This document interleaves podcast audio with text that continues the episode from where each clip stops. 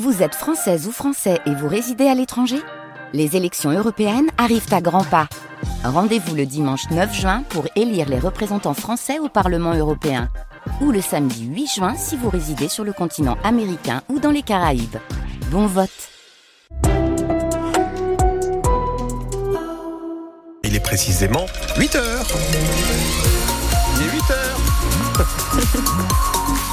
Il est 8 heures. Et nous sommes le samedi 6 janvier aujourd'hui. Rien à signaler sur euh, les routes de la région. Je me tourne tout de suite. Euh, rien à signaler sur les routes de la région. hein. Il n'y a pas d'accident, hein, c'est ce que je veux dire. Euh, je me tourne tout de suite vers vous, euh, Louise. Euh, Quel temps pour ce samedi? Eh bien, la journée débute avec un ciel couvert. On attend quelques gouttes dans le nord et des averses dans le Pas-de-Calais. Côté température, il fait 6 degrés à Condette et à Lens, 5 à Remont. Alors, je vous en parlais tout à l'heure. La rentrée scolaire est bousculée hein, dans le Pas-de-Calais.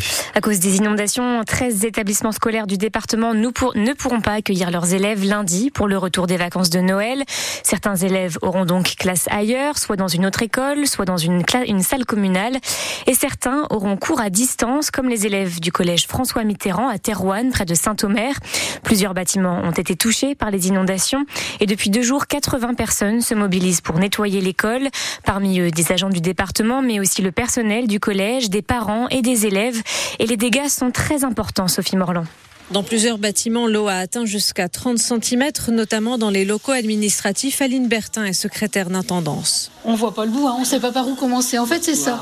Il y a pire. hein. Euh, C'est ce qu'on s'est tous dit. Il y a ces pauvres gens qui, euh, c'est le- c'est leur demeure, c'est leur meuble. leur- Ici, c'est qu'un bâtiment où on accueille des élèves. hein. Il n'y a pas, il y a personne qui vit ici, donc euh, c'est rien. Pour le principal, Richard Noël, il faut maintenant évaluer les dégâts. On a deux congélateurs qui vont être remplacés et des denrées qu'on jette également. C'est surtout les appareils électriques qui Il faut faire l'inventaire à la salle des sports. Donc à la fin, ça, la facture va, va augmenter. Et même si certains ont vu aussi leur maison inondée, des habitants du secteur sont venus donner un coup de main.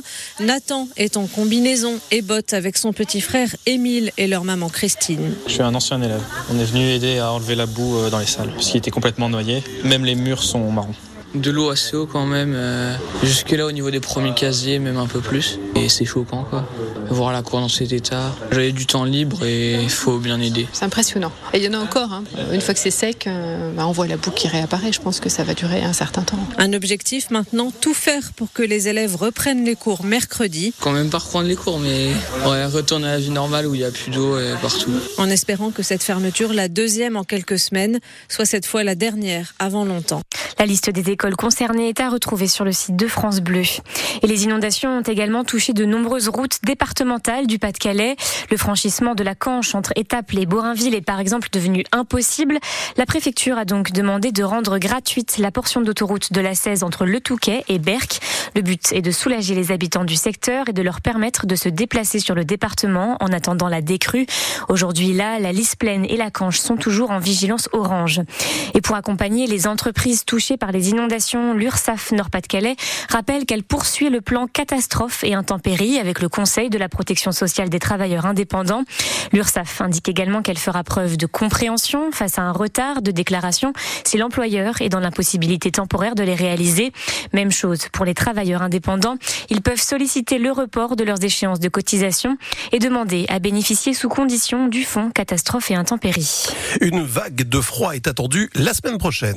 Et en prévision de la baisse de température, le préfet du Nord a décidé de renforcer les maraudes pour proposer des abris au sans domicile fixe. Les accueils de jour sont également renforcés avec des horaires d'accueil élargis.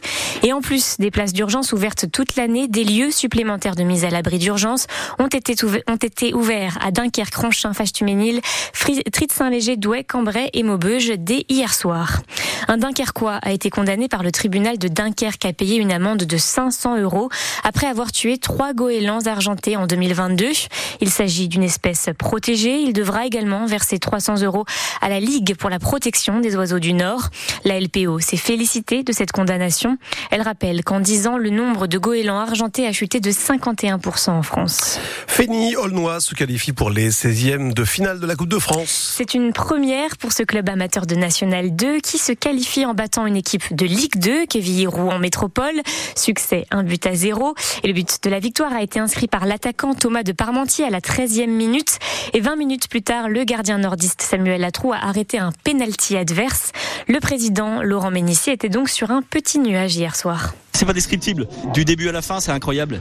T'as l'impression que tu vas t'effondrer, là, c'est incroyable. C'est magique, c'est extraordinaire. C'est d'autant plus que je j'ai voulu le voir sur le banc de touche et c'est totalement différent avec les coachs. C'était vraiment génial. Puis ils nous ont fait, ils nous ont fait une prestation incroyable. Puis c'est aussi beaucoup de maîtrise sur ce match. On a fait Paris, trop d'excitation, euh, trop de préparation. Euh, on a fait Valenciennes, euh, pareil, mise au vert et blablabla et blablabla. Enfin, tout, beaucoup trop d'excitation. Ici, je leur ai dit, on va la jouer, on va jouer. Prenez du plaisir, jouez là. Ne soyez pas spectateurs, euh, jouez là à fond. Et on l'a fait chez nous avec un terrain qui était entre nous bien dégueulasse, mais on était chez nous. Et ça, je peux te dire que ça a changé beaucoup de choses. Et puis les gars aujourd'hui étaient détendus, ils l'ont joué pour le plaisir et on l'a gagné. Le président du club de Feigny-Aulnois au micro de Sylvain Charlet.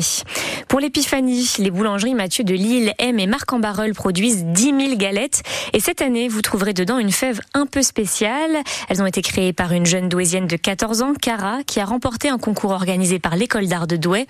Chaque fève représente des œuvres ou des artistes bien connus du grand public. Vous pouvez aller les admirer sur le site de France Bleu.